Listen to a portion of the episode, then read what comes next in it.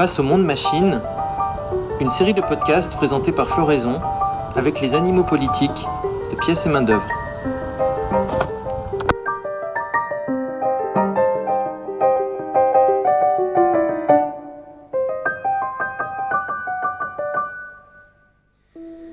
Bonjour et bienvenue sur Floraison. Vous écoutez les nanotechnologies grenobloises, le sixième épisode de la série Face au monde machine, un entretien technocritique au long cours avec les grenoblois de pièces et main-d'œuvre. Si vous n'avez pas écouté les épisodes précédents, on vous conseille de commencer par le premier pour une meilleure compréhension globale. Dans les deux derniers épisodes, nous avons mené l'enquête sur la construction de la technopole grenobloise, depuis les débuts de l'électrification jusqu'au développement actuel des nanotechnologies. Et pour clore ce chapitre, nous allons aujourd'hui examiner dans le détail ce que sont les nanotechnologies et les raisons que nous avons de nous y opposer, donc de résister à la technopole. Bonne écoute.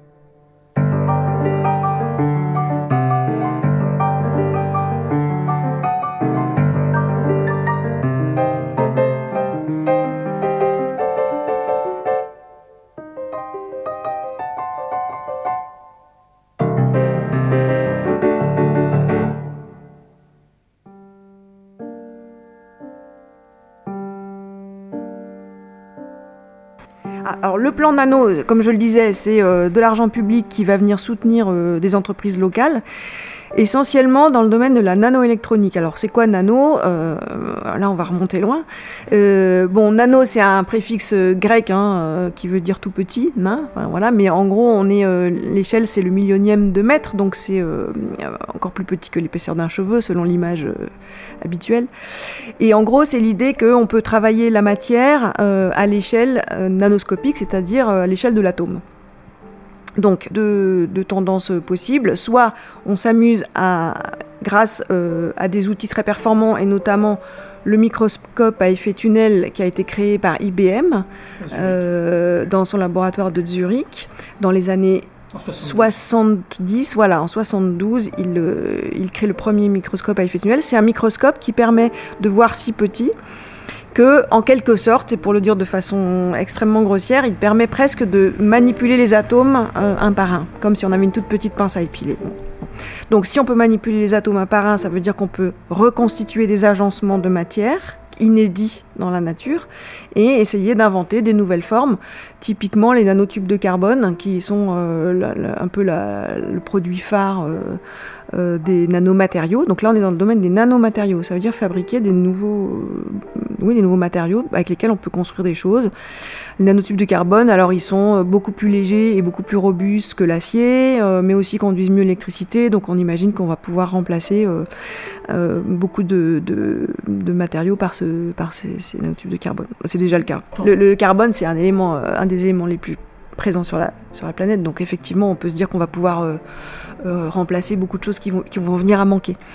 Et bon, et ça c'est la première chose. Et puis le, deuxième euh, abord des nanotechnologies, c'est l'idée au contraire de miniaturiser ce qui existe déjà. C'est comme si on prenait si on partait d'un, gros bloc de granit et puis qu'on le sculpte euh, pour arriver à des, petites formes très fines et qui ont la taille qu'on veut et qui vont avoir des propriétés nouvelles. Et là, on est dans le domaine principalement, pas seulement, mais principalement ici en tout cas de l'électronique. Et euh, c'est une chose qu'on a eu beaucoup de mal à faire comprendre depuis le début. C'est-à-dire que depuis le début, les gens qui se sont un peu intéressés à, nos enquêtes sur les nanotechnologies, je ne sais pas pourquoi, ont focalisé sur l'idée des nanomatériaux et de la nanopollution. Mais bon, c'est un réflexe, euh, je pense, euh, presque pavlovien chez, chez des militants. parce que ça les euh, aussi. Oui, oui. Ils pas savoir. C'est probablement plus facile à comprendre. voilà, on va faire des nouvelles molécules, donc elles vont être polluantes, et donc c'est de nouveau les nuisances. Hein. Et ce qu'ils n'ont pas euh, vu, et ce qu'on s'est acharné à essayer de, détailler, c'est l'inverse, c'est-à-dire la, miniaturisation, et notamment de l'électronique, et ce qu'elle allait introduire comme basculement, presque anthropologique, politique et anthropologique? Alors, on s'explique vite fait. Euh, quand on miniaturise les. Vous connaissez la loi de Moore, la fameuse loi de Moore en électronique qui dit que les, composants électroniques diminuent euh, de taille euh, tous les 18 mois grâce aux progrès qui sont faits dans euh, bah, l'assemblage des composants et ainsi de suite. il y a un moment donné où on arrive à une limite physique où on se dit bah, on peut plus tellement diminuer la taille des composants. Et l'avantage quand on diminue la taille des composants, c'est qu'on en met plus sur une seule puce, sur un seul support. Et donc ça va plus vite et les, puissances de calcul se trouvent doublées, je crois. Donc c'est colossal, à chaque fois on gagne euh, de la puissance. Il y a une limite physique à ça, euh, pense-t-on, jusqu'à ce qu'arrivent les nanotechnologies. C'est-à-dire que si je peux euh, réduire la taille des composants, aujourd'hui on en est à, au 6 nanomètres.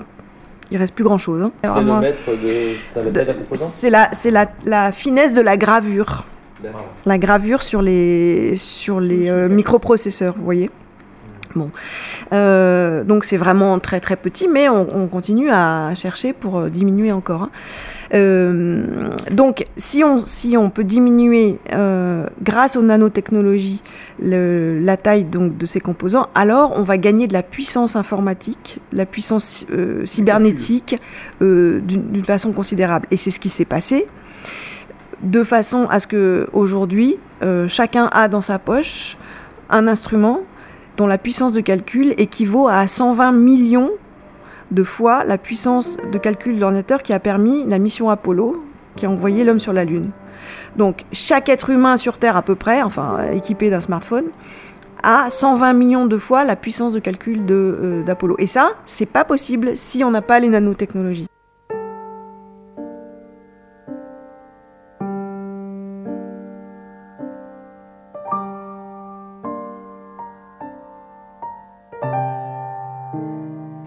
Alors c'est une première chose, c'est-à-dire que, un, ça permet le monde machine, ça on y reviendra, mais le fait de, mettre de l'informatique partout, des capteurs euh, et de la puissance de calcul et donc de l'intelligence artificielle, euh, c'est la première chose. La deuxième chose, mais ça c'est encore un autre volet, c'est que ça permet euh, de créer des implants qu'on peut mettre dans, dans le corps humain et qui permettent de créer une interface entre le vivant et l'inerte. Parce qu'un atome de carbone qui soit dans votre corps ou qui soit euh, dans un implant électronique, c'est le même atome. Et, donc on, imagine qu'on va pouvoir favoriser donc, euh, ce que la NASA euh, avait nommé le cyborg en 1960, c'est-à-dire le mix entre la cybernétique et l'organique l'homme-machine. quoi. Bon, mais voilà les nanotechnologies, ce que ça implique. Euh, ça a beaucoup, beaucoup d'applications dans le domaine euh, de la fabrication des médicaments. Les vaccins ARN messagers euh, ne, sont pas, ne sont pas possibles sans nanotechnologie. dans le domaine de l'agriculture, dans le domaine de l'énergie, les, futurs panneaux solaires, on espère qu'on va enfin les rendre performants grâce à des structures nano, nanostructures. Bref, il y a un monde qui s'ouvre. C'est pour ça qu'on a parlé de nanomonde.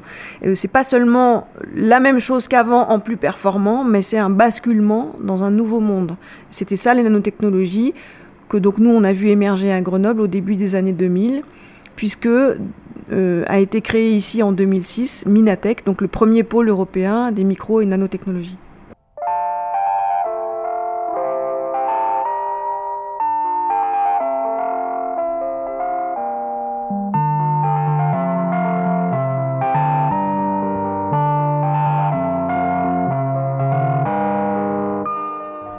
Juste peut-être qu'on comprenne bien, puisque tout à l'heure il était question de micro-ordinateurs, euh, mais à cette époque-là, en fait, ça fait office quasiment de révolution anthropologique, puisque si je me trompe pas, euh, l'accueil en fait euh, autour de la recherche scientifique est très souvent lié en fait à, des programmes militaires et auprès de la population, ça passe très mal. Mmh. Et en fait, avec ce, micro-ordinateur, tu commences à avoir euh, de la technologie euh, en service, quoi, en libre service, que tu peux intégrer à, à, ton foyer. là, on, est-ce qu'on parle d'une révolution nano qui se fait au même moment ou qui se fait dans un deuxième temps et qui mm. accroît encore plus euh, ce sentiment de puissance qui est partagé en fait à tout un chacun? Non, non, la, révolution des micro-ordinateurs, c'est les années 80. C'est-à-dire qu'en fait, dans les années 70, IBM euh, qui développe les, vraiment, qui est pionnier dans la création des, premiers euh, ordinateurs, s'arrache les cheveux et se demande comment est-ce qu'on va faire pour mettre. Euh, il faut qu'on mette des ordinateurs dans tous les foyers. C'est vraiment l'objectif. Et ils cherchent le truc. Comment est-ce qu'on va pouvoir euh, convaincre les gens qu'ils ont besoin de ça à la maison Ce qui est vraiment loin d'être euh, évident. Hein.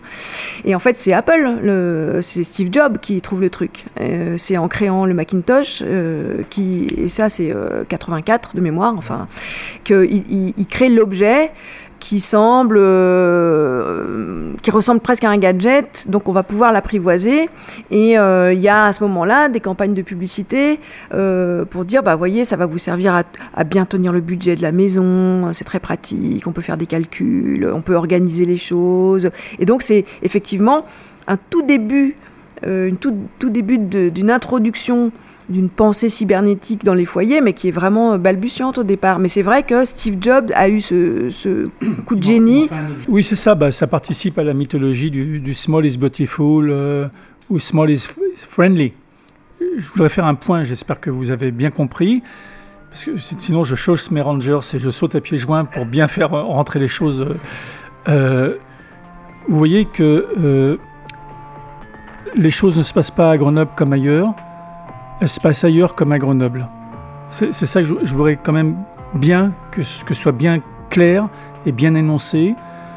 Le fait que Grenoble est en avance, c'est plutôt un modèle, plutôt un modèle que qu'autre chose, et que ce que ce modèle est dupliqué ailleurs.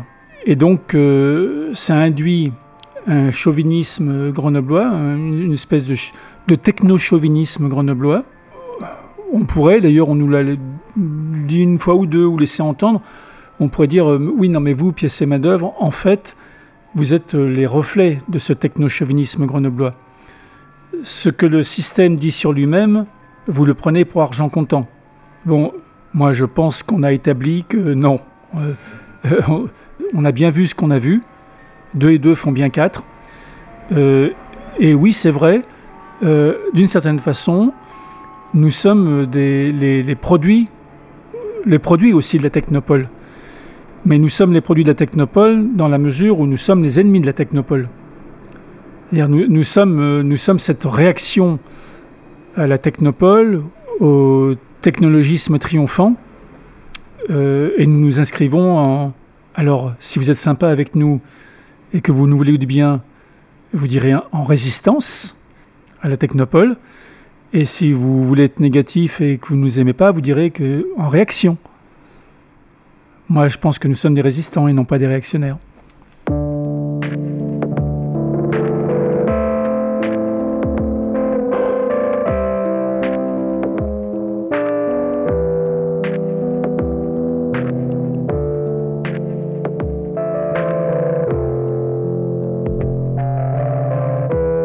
Qui vous traite de réactionnaire? Les scientifiques, les ingénieurs, leurs idéologues et euh, toute une frange euh, de l'extrême gauche ou de la néo-extrême gauche, je ne sais pas comment l'appeler, qui croit, qui s'en tient naïvement au mantra euh, la technologie est neutre, tout dépend ce qu'on en fait, qui en fait n'est pas sorti finalement du marxisme, mais d'un marxisme Enfin, Marx lui-même aurait été plus intelligent que ça maintenant, je pense. Marx était un génie. Mais donc, c'est toute cette extrême gauche qui analyse correctement, à mon avis, euh, la technologie comme un moyen de la puissance. Mais la puissance, c'est bien.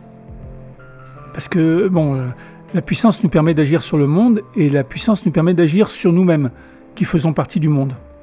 Et donc, euh, la puissance va permettre, par exemple, par exemple, de transformer ton corps les Anglais, euh, Churchill, les Anglais avaient un proverbe qui disait euh, On peut tout faire sauf transformer un homme en femme. C'était un, proverbe euh, britannique ou, ou peut-être un bon mot de Churchill. Bon, bah maintenant on peut.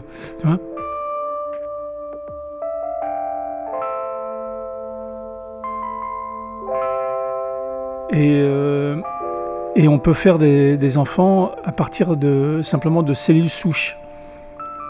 On peut faire des enfants en bocal, en laboratoire, in labo. Hein. Alors ça, c'est un, un sous-produit, comment dire, de l'essor technologique euh, dont se félicite toute une frange de l'extrême gauche, notamment les groupes gays, lesbiens, trans, et certaines franges des féministes, etc. Et leurs amis, IES. Et puis il doit y en avoir d'autres, je sais pas. Bon. Et évidemment, nous ne sommes pas d'accord là-dessus.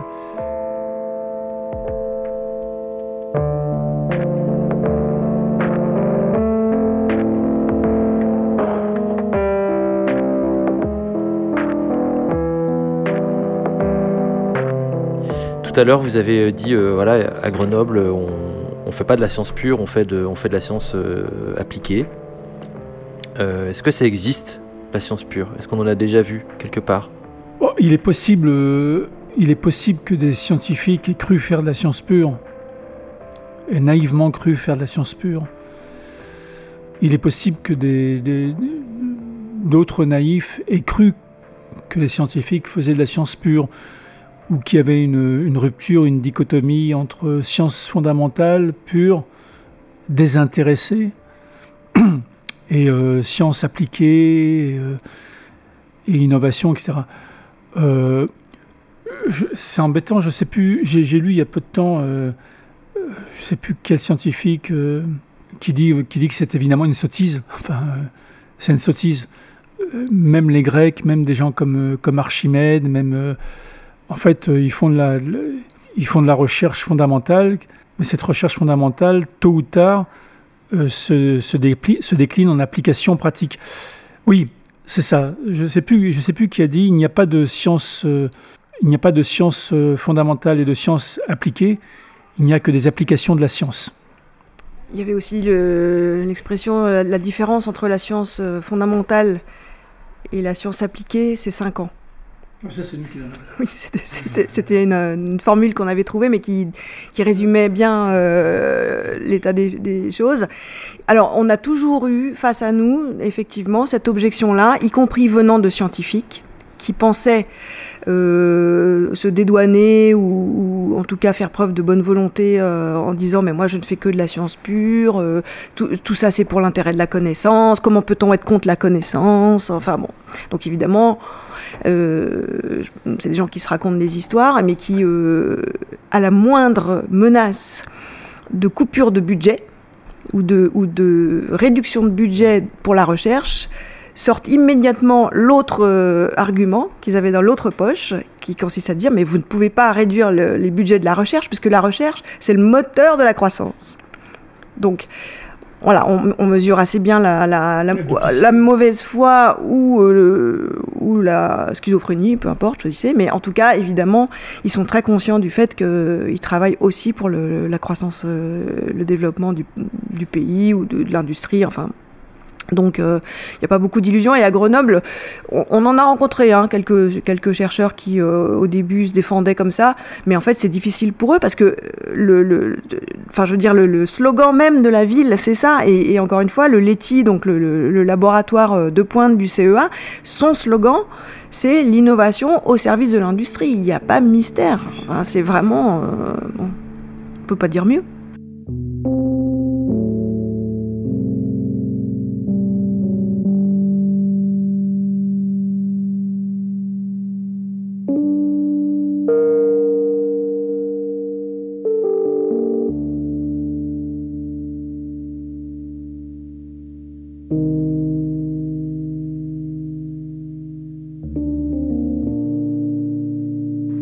Ce qui est intéressant, c'est quand même que après du Bedou, donc il y a- eu Carignon, mais Carignon, c'est, je dirais, un, accident industriel.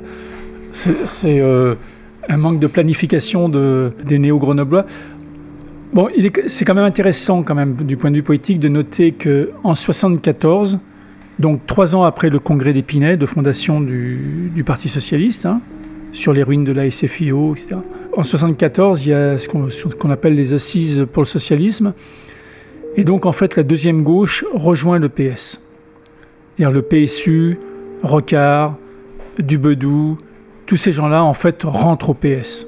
Et donc, à, partir de ce moment-là, ça ne forme plus que la même histoire. Et en fait, toute l'histoire des années 70, c'est l'histoire de la liquidation du Parti communiste, en grande partie, sous les, efforts conjoints d'une part de l'extrême gauche, qui se veut à la fois le parti de la jeunesse et le parti de la classe ouvrière, qui est extrêmement ouvri- ouvriériste, donc qui essaye d'abattre le, le, PC dans les usines et les quartiers populaires. Euh, dans la jeunesse, c'est à peu près acquis.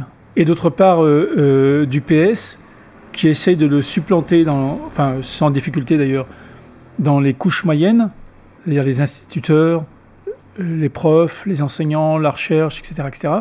Bon. Et ils, prennent en cisaille le PC, dont la base sociologique, c'est-à-dire la classe ouvrière, est d'ailleurs en rétrécissement, puisque les usines ferment ou délocalisent, euh, les ouvriers sont remplacés par des machines, les machines par des robots, et ainsi de suite. Euh, les usines expédiées en Tunisie ou en Chine. Euh, et donc, la, classe ouvrière industrielle, celle qui était concentrée sur les moyens de production, je ne te parle pas des services, hein, mais la classe ouvrière mythique, dont le PC était censé être l'incarnation politique, disparaît. Et donc, euh, le PC petit à petit euh, rentre en décadence et se met lui aussi à la remorque du PS, ce qui aboutit au, programme d'union de la gauche en 72. Et puis en 80, c'est l'élection de Mitterrand. Et là, ils n'ont plus qu'un ou deux strapontins. Euh, tu as une fusion, un moment de, convergence, de fusion, de coagulation de, la gauche et le, PS devient le parti hégémonique pour longtemps. donc ça veut dire que les conflits qui avaient lieu entre le PS et ses alliés, Dorénavant, ils ont lieu à l'intérieur du PS. Mais, au début, il n'y a pas de conflit. Il n'y a, plus que des rivalités de personnes. Et donc en 83, cette force-là, localement, est tellement sûre d'elle-même. Son pouvoir, euh, son modus vivendi, ses mœurs sont devenus tellement hégémoniques à Grenoble que au moment des élections municipales, il y a une espèce de bâillement. Oui, bon, on va aller voter. Euh, mais c'est sûr qu'il repasse du Bedou, c'est sûr qu'il repasse. Donc, euh, donc, tout le monde va au ski, et en fait c'est Carignon qui passe, qui lui est un produit euh, de la Chambre de commerce et d'industrie, et d'une droite, alors pour le coup très traditionnelle, et, et dans le cas personnel de Dubedou, corrompu, comme chacun sait, de Carignon, pardon, de Carignon, assez corrompu. Enfin, Carignon a toujours fricoté avec des voyous il, a toujours il a toujours été borderline euh, sur la légalité. Et ce qui lui vaudra des, mésaventures. Mais sa fortune au niveau national est liée à la grenoblitude. Et donc quand il devient ministre, il devient ministre de l'écologie, de l'environnement. C'est-à-dire il devient ministre de l'environnement parce que Grenoble est la ville des écologistes. Pourquoi Grenoble est la ville des écologistes? Parce que entre euh, 1975 et 1978, euh, euh, il y a eu le mouvement contre le nucléaire, le mouvement contre Super Phoenix, dont j'ai fait partie. Et que c'est à Grenoble et de Grenoble qu'après avoir lancé la deuxième gauche, après avoir été la capitale de la deuxième gauche dans les années 60, Grenoble devient brièvement le chef-lieu de l'écologisme contestataire, de l'écologie politique, antinucléaire. Et c'est cette aura qui permet à, à Carignon de devenir ministre de l'Environnement et d'arrêter le nuage de Tchernobyl à la frontière. Mais euh, c'est aussi la ville de la science. Ça reste la ville de la science. D'ailleurs, entre science et écologie, il est censé y avoir des passerelles.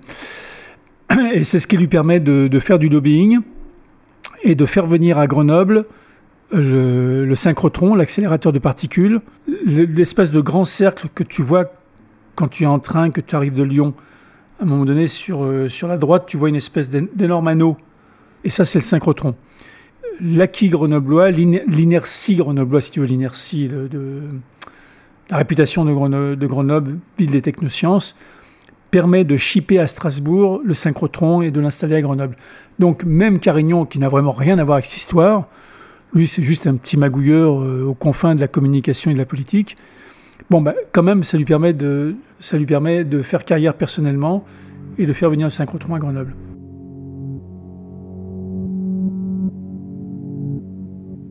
Moi, ça me surprend. Il y a donc il y a une, euh, y a une force d'inertie, tu vois, un élan. Mais, par rapport à la, voilà, à la réputation euh, antinucléaire de Grenoble, en fait, il y a des projets euh, d'énergie atomique, euh, c'est paradoxal, des, des, des, anneaux, enfin des technosciences. Euh, je, Il, y a surtout deux, il y a surtout deux, voire trois, enfin je sais plus, il y a plusieurs réacteurs nucléaires en centre-ville, au commissariat à l'énergie atomique, ce qui est quand même une, un cas unique à ma connaissance. C'est des réacteurs euh, nucléaires qui sont destinés à la recherche, qui ne fournissent pas d'énergie, hein. enfin de n'alimentent pas la ville en électricité, mais euh, ils sont destinés à la recherche. Mais à deux reprises, il a été question de construire des centrales nucléaires, et Dubedou a fait du lobbying pour ça. Dubedou, maire de Grenoble, Louis Néel, patron du CEA, à deux reprises, ont voulu implanter des centrales nucléaires à Grenoble pour chauffer la ville, des petites centrales nucléaires. Une fois à Pont-de-Clay, au sud de la ville, en pleine zone chimique, et une fois sur, euh, le polygone, le polygone de tir devenu euh, presque scientifique. Donc, euh, et, du Dubedou était à fond pour ça. Et, et puis ça s'est pas fait, mais à mon avis, il le regrette. Donc tu vois, le progressisme de Dubedou, ancien officier de marine, devenu ingénieur nucléaire, PSU, puis PS, son progressisme joint à la fois la recherche et les applications du nucléaire, et le respect euh, des lois sociales, euh, l'extension des lois sociales et, féministes. Les deux, dans, son esprit, sont, liés, un petit peu comme les deux serpents du caducée, tu vois. C'est juste, j'ai l'impression qu'en fait, autour de l'écologisme, il y, a, euh, une esbouffe depuis le début. Là, a des gens qui sont. Enfin, il y a une ville qui est à fond sur le nucléaire et en fait. En fait, il bénéficie d'une aura parce ah non, mais ça, c'est une autre histoire. Bah, alors, ce qu'il faut raconter Malville parce que ça, c'est une, une, histoire particulière qui n'est pas une esbouffe pour le coup. C'est pas du tout une esbouffe. Non. non, mais oui, mais il faut, faut, que tu racontes Melville parce que. Non, j'ai pas compris. Mais ouais, moi, bah, aussi, je suis bah un peu dans le flou en fait. Je, je ouais, non, mais euh... il, faut, faire l'histoire parce que sinon, c'est incompréhensible. Je suis obligé d'évoquer l'épisode de, de, de, Malville. Je vais essayer de tenir ça dans, dans des limites de temps. Euh,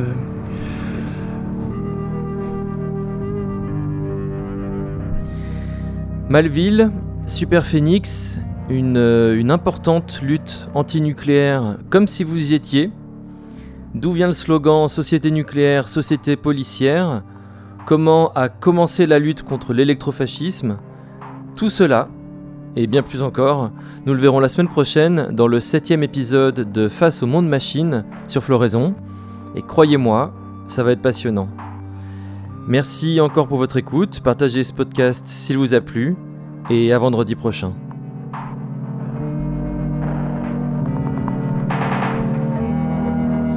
Si l'on veut vraiment combattre toutes les dominations, hiérarchies, inégalités, discriminations, exclusions, il faudrait au premier chef se dresser contre la plus puissante, la plus menaçante et la moins réversible des dominations, le techno-totalitarisme.